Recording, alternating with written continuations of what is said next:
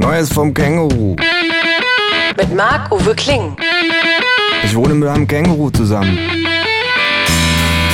Das Känguru steht total auf Nirvana, ist ein Schnorrer vor dem Herrn und war früher beim Vietcong.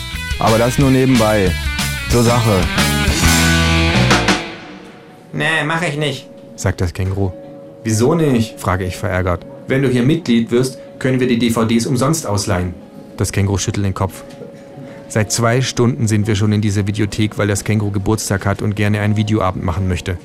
Es war schon ein Drama, uns auf die Filme zu einigen und jetzt noch das, Ich weigere mich. sagt das Känguru.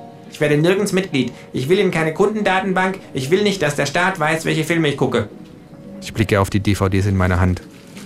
Zwei Himmelhunde auf dem Weg zur Hölle und das Krokodil und sein Nilpferd, Du willst nicht, dass der Staat weiß, dass du Bud Spencer Filme guckst. frage ich und meine Augenbraue zieht sich nach oben, Es geht ums Prinzip. sagt das Känguru. Ich bin unsichtbar. Ich zahle zum Beispiel auch nie mit Karte. Du gehst ja, soweit ich weiß, sogar noch einen Schritt weiter Sag ich anerkennend, und bezahlst überhaupt nie. Ich bin unsichtbar. sagt das Känguru.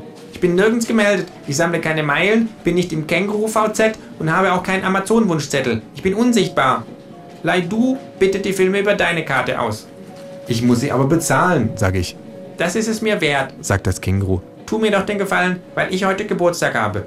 Du hast doch gar nicht wirklich Geburtstag. rufe ich. Das Känguru feiert nämlich jedes Jahr an einem anderen zufällig gewählten Tag Geburtstag, um die Geheimdienste zu verwirren, Du machst dich immer über meine Unsichtbarkeit lustig. sagt das Känguru. Aber nur bis sie dich verhaften. Natürlich nicht, weil du dir zum zehnten Mal die fetten Jahre sind vorbei ausgeliehen hast, sondern weil deine Steuererklärung Unregelmäßigkeiten aufweist. Natürlich nicht, weil du dir das anarchistische Kochbuch bei Amazon bestellt hast, was ja in sich schon eine Hirnrissigkeit sondergleichen darstellt, sondern weil du illegal Musik herunterlädst. Macht doch jeder. Sag ich, Genau. sagt das Känguru. Das ist ja überhaupt der Witz hinter dieser Kombination aus totaler Überwachung und der vorsätzlichen Kriminalisierung ganzer Bevölkerungsschichten durch neue Copyright-Gesetze oder Drogenverordnungen oder was auch immer. Natürlich kann und wird man nicht jeden verhaften, der sich eine CD brennt, aber man könnte, wenn einer nervt, Und warum haben sie dich dann noch nicht verhaftet? Frage ich, weil ich eben keine Spuren hinterlasse. sagt das Känguru. Ich bin unsichtbar. Ich verdrehe die Augen, Aber es ist doch völlig unmöglich, keine Spuren zu hinterlassen. sage ich, dann hinterlass falsche, sagt das Känguru. Das ist noch besser.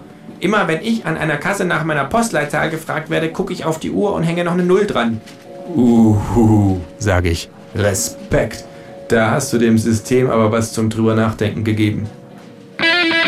It's Fritz.